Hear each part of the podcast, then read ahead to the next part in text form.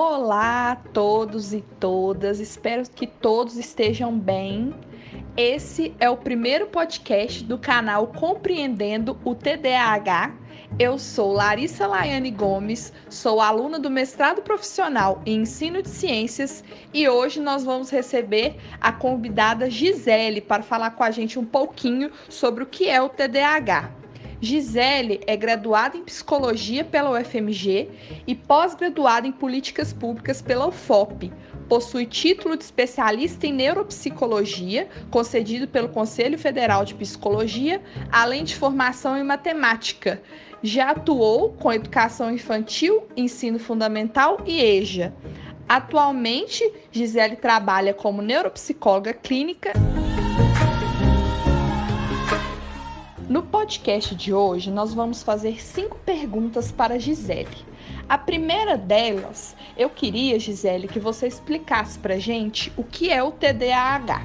Oi, Larissa, como vai? É um prazer estar participando aqui do primeiro podcast do canal Compreendendo o TDAH. Agradeço a oportunidade, agradeço também a equipe do MPEC, Mestrado Profissional em Ensino de Ciências, que é um mestrado maravilhoso da UFOP. É, todos os professores e os colegas de lá são surpreendentes, formidáveis.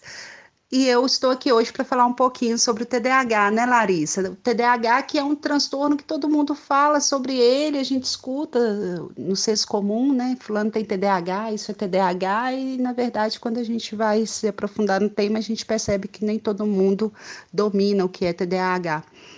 E por isso eu acho tão importante esse bate-papo que a gente está tendo aqui agora.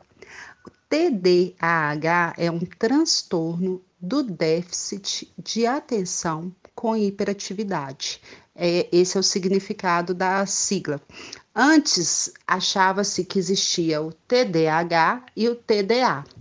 Com o avanço da, das pesquisas, a ciência é bonita justamente por causa disso, que nos dá essa, essa possibilidade de estudar cada vez mais e melhorando os nossos achados, os nossos resultados, atualmente a gente já sabe que não há necessidade de falar TDA e TDAH, porque, na verdade, o sujeito ele tem o TDAH e a depender do período da vida dele em que ele for diagnosticado, ele vai apresentar ou mais sintomas de desatenção, ou mais sintomas de hiperatividade, ou mais sintomas de impulsividade. Por exemplo, na infância é mais comum apresentar sintomas de hiperatividade, na adolescência, mais sintomas de impulsividade, e na vida adulta, mais sintomas de desatenção. Então, não é necessariamente uma característica fixa, ela tem uma relação com o sujeito, com o desenvolvimento do sujeito, com a, as experiências a que o sujeito está submetido e também as questões biológicas do sujeito, como, por exemplo, os hormônios sexuais que vêm na, na adolescência, por exemplo. Então, a gente tem agora o, o costume é, é, padronizado que se diga somente TDAH. E aí a gente descreve qual é o padrão predominante do sujeito. A gente fala TDAH com padrão de comportamento predominantemente desatento. TDAH com padrão predominantemente hiperativo impulsivo. TDAH com padrão misto de comportamentos, ou seja, hiperativo e impulsivo. O TDAH, ele é um transtorno neurobiológico que acomete o córtex pré-frontal. É a parte da testa, um pedacinho da frente do nosso cérebro. Se você pensar da sua orelha à outra orelha e passar uma linha, como se fosse um arquinho de cabelo, tudo que ficar para frente ali é córtex pré-frontal. Essa região é uma região que tem o funcionamento dos neurônios, das células aí do cérebro, funcionando a partir de um neurotransmissor, uma substância química que é a dopamina.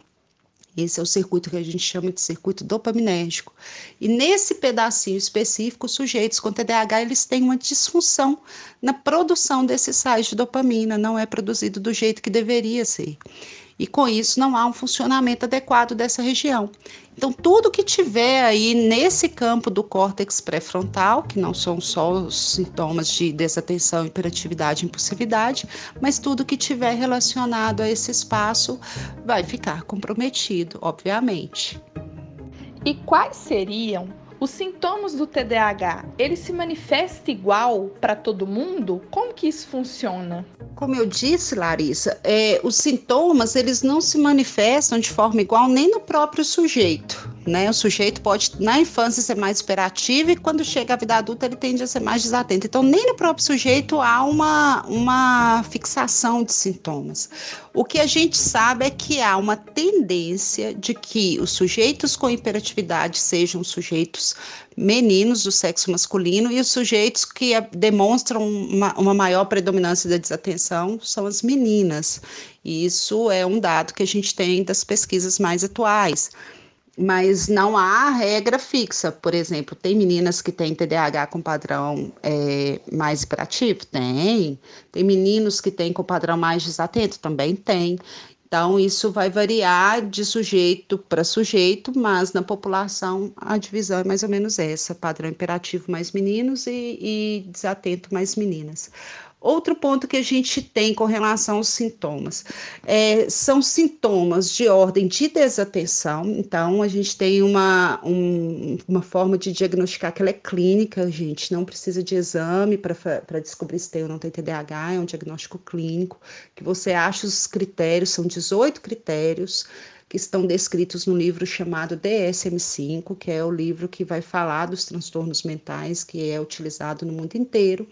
E dos nove sintomas de atenção, se a criança tiver seis de desatenção ou o adulto tiver cinco de desatenção, é um indicativo que cumpriu o primeiro critério.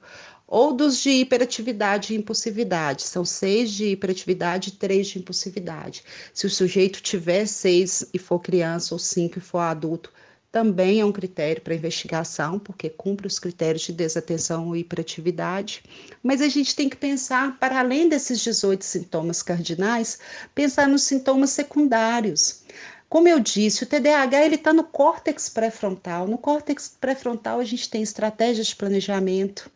Então são sujeitos que às vezes não sabem planejar, coordenar bem as ações, ficam ali rodando em torno do próprio rabo e não conseguem tomar uma decisão.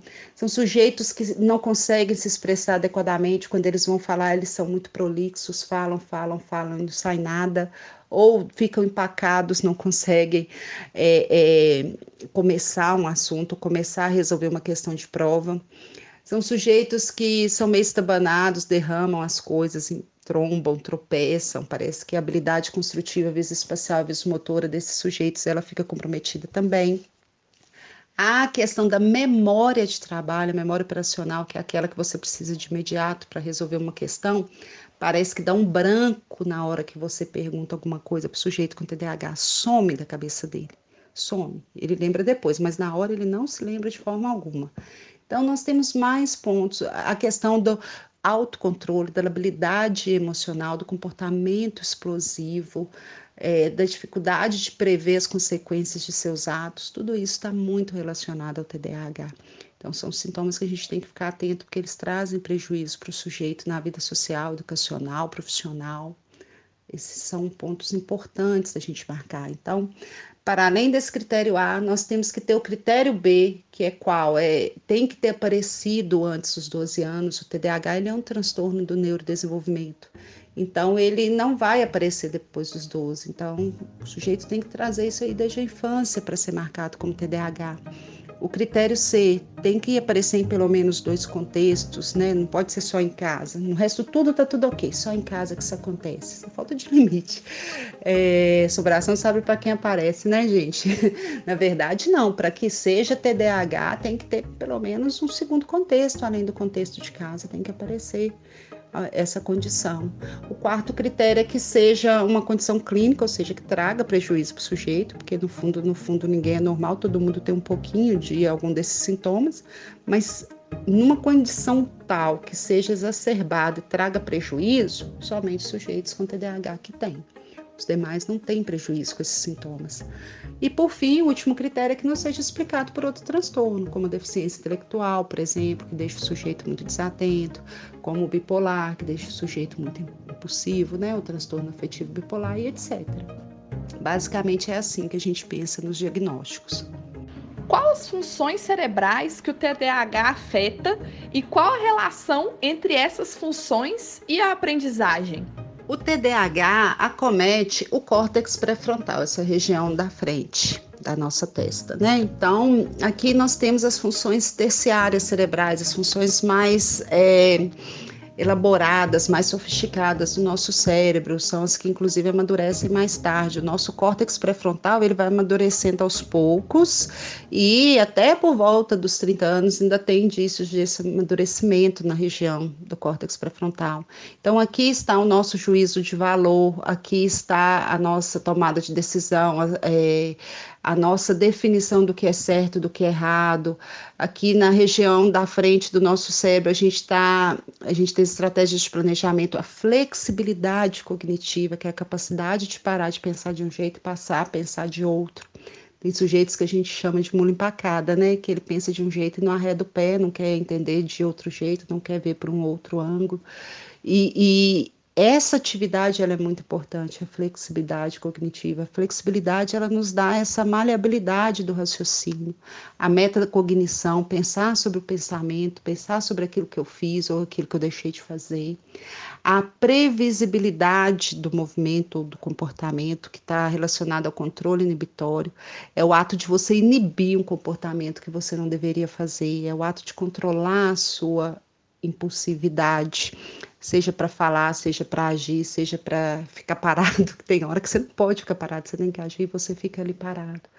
Então, esses pontos são pontos importantes e alguns deles têm a ver, sem ser esses que eu disse que tem a ver com comportamento na sala de aula, alguns deles têm relação direta com a, com a aprendizagem. A aprendizagem é um fenômeno complexo né, que envolve a cognição estrito senso, a capacidade de aprender, a inteligência, envolve as questões emocionais, que são muito importantes, mas envolvem também as questões das funções executivas do córtex pré-frontal.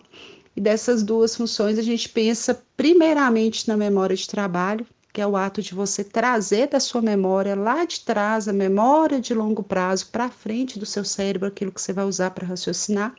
Então, aonde que a gente raciocina? Na parte da frente, no córtex pré-frontal. Com o que, que a gente raciocina? Utilizando a memória operacional. Ela vai concatenar as ideias ali, ela vai pegar o que é seu, que você já aprendeu há muito tempo, vai juntar com aquilo que você acabou de aprender e vai começar a fazer aquelas aquelas sinapses, aquelas conexões ali para que você entenda o novo raciocínio. Então é por isso que a gente vai para a sala de aula e não precisa o professor falar a mesma coisa todo dia. Ele falou uma coisa ontem, hoje ele já vai falar outra coisa e eu já junto tudo, costuro e já gravo de novo. Então o sujeito que ele tem essa dificuldade de trazer à tona aquele aprendizado que ele já teve, mas que ele vai precisar dele de novo, é um sujeito que vai ter prejuízo muito prejuízo na escola. Então, é, o menino fala assim, professor, eu estudo para a prova, mas na hora que chega a prova eu não me lembro de nada. O professor, eu sei que você explicou isso ontem, mas explica de novo para mim, por favor, porque eu esqueci como é que faz. Ou ele esquece o detalhe da instrução, ele esquece onde que aconteceu determinado fato numa aula de história, por exemplo. Então, isso é muito importante da gente considerar, né, a memória de trabalho. E segundo os processos atencionais que estão relacionados também à memória de trabalho. Então, o sujeito ter que deixar de prestar atenção no mundo à sua volta, para se fixar numa leitura, ou para se fixar num quadro quando o professor está explicando, ou para prestar atenção num exercício que ele está fazendo. Isso é muito difícil para o sujeito com TDAH. Então, ele acaba cometendo muitos erros por descuido de pequenos detalhes, por desatenção. Falando um pouco agora do mestrado, por que, que você quis dedicar sua pesquisa de mestrado especificamente ao estudo de como elaborar avaliações para alunos com TDAH? Marisa, eu escolhi falar da avaliação primeiro porque, segundo o Perrenot, ele usa uma frase que eu gosto muito, com ela, eu inclusive abro a minha dissertação, a avaliação não deve ser nunca uma tortura medieval. E, infelizmente, aqui no Brasil, a gente ainda percebe que isso ocorre no cenário educacional brasileiro. É, é uma escolarização que a gente percebe que ela ainda está pautada no fracasso, ou seja, o menino errou, aquele erro dele não serve para me dizer o que, que eu vou ensinar para aquele menino, mas sim para eu dizer que ele vai ser punido e ficar retido ou, ou ter que fazer de novo alguma atividade. Então, a gente não consegue pensar na, nos erros como algo que podem nos dar dimensão do que ensinar ou de para onde caminhar, e sim no sentido de punir. E o menino ainda sofre muito com isso. Tirei um zero na prova. O menino ainda sofre muito com isso. Errei, perdi ponto por bobagem. Eu sabia isso, mas não consegui decorar a fórmula. É, esses pontos a gente tem que considerar.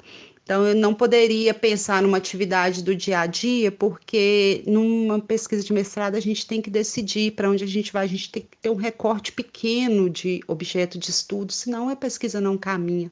O objetivo foi justamente isso, nesse recorte, qual dos lugares em que a pessoa é mais machucada, a pessoa que tem TDAH numa sala de aula, é quando ela vai fazer uma prova e não consegue, tira nota ruim, mesmo ela sabendo, ela tem ali um raciocínio que é disfuncional, com isso ela não dá conta e, e, portanto, ela, ela é prejudicada. Não sei se você sabe, Larissa, se as pessoas que estão nos ouvindo sabem que é justamente devido a essa dificuldade no raciocínio do sujeito com TDAH que ele tem direito de uma hora a mais no Enem, se ele tiver o laudo de ser portador de TDAH. Então, há que se considerar que até na prova do Enem, estão pensando que é preciso levar em consideração o jeito peculiar que o sujeito com a neurodiversidade do TDAH tem de pensar e de descrever esse pensamento na hora da avaliação. Então é por isso que eu escolhi falar da avaliação. Para encerrar, você poderia nos dar algumas dicas sobre o que considerar na hora de elaborar essas avaliações para os alunos que possuem TDAH? Ah, que pergunta boa, querendo saber das dicas antes da hora, né? para quem não sabe, eu escolhi fazer o mestrado no MPEC, primeiro porque a UFOP é excelente, o corpo docente do MPEC, quem não conhece, eu, eu sugiro que pesquisem sobre o MPEC, sobre o corpo docente de lá, porque é, é fenomenal. Em especial, minha orientadora, professora doutora Luciana Hoffert, que é fenomenal na área de educação, de neurociência aplicada à educação, que é a área pela qual me interesso. E quando eu decidi fazer esse mestrado lá, foi justamente para além da pesquisa, por ser um mestrado profissional, lá eu teria condição de fazer um produto educacional. E esse produto que eu estou elaborando está relacionado à pesquisa, ou seja, eu vou construir, eu vou elaborar um livro no qual eu vou inserir dicas para os professores do ensino fundamental 2, ou seja, do sexto ao nono ano, para que eles possam elaborar provas para alunos com TDAH de um jeito é, adaptado às peculiaridades desse menino. Então, é, eu vou dar para vocês algumas dicas dessa, dessa, dessas possibilidades, mas na verdade eu gostaria que vocês tivessem acesso ao material. Depois que eu defender, o livro vai ficar à disposição. Quem quiser ter acesso e ler, vai ser um prazer poder compartilhar com vocês essa pesquisa. Mas um exemplo básico aqui. Sujeitos com TDAH, eles têm dificuldade em manter a atenção seletiva ocular, ou seja, eles não dão conta de ficar olhando para uma coisa só, porque tudo chama atenção, como se eles fossem uma parabólica. Nem usa mais falar parabólica, né, gente? Mas é como se eles fossem uma parabólica. Então, Entra numa sala de aula, o menino fica surtado quando tem aqui tanto de coisa colado na parede. Se for educação infantil, primeiro ao quinto ano, uma dica que eu dou: parem de colar aquele tanto de coisa na parede. Mas vamos falar da prova, né? Que é o lugar que vocês estão perguntando aí.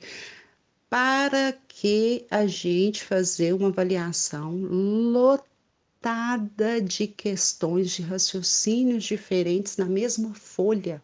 O menino lê lá em cima, lê a questão do meio, lê a questão de baixo, depois ele volta para a questão de cima, depois retorna aí para a questão de baixo.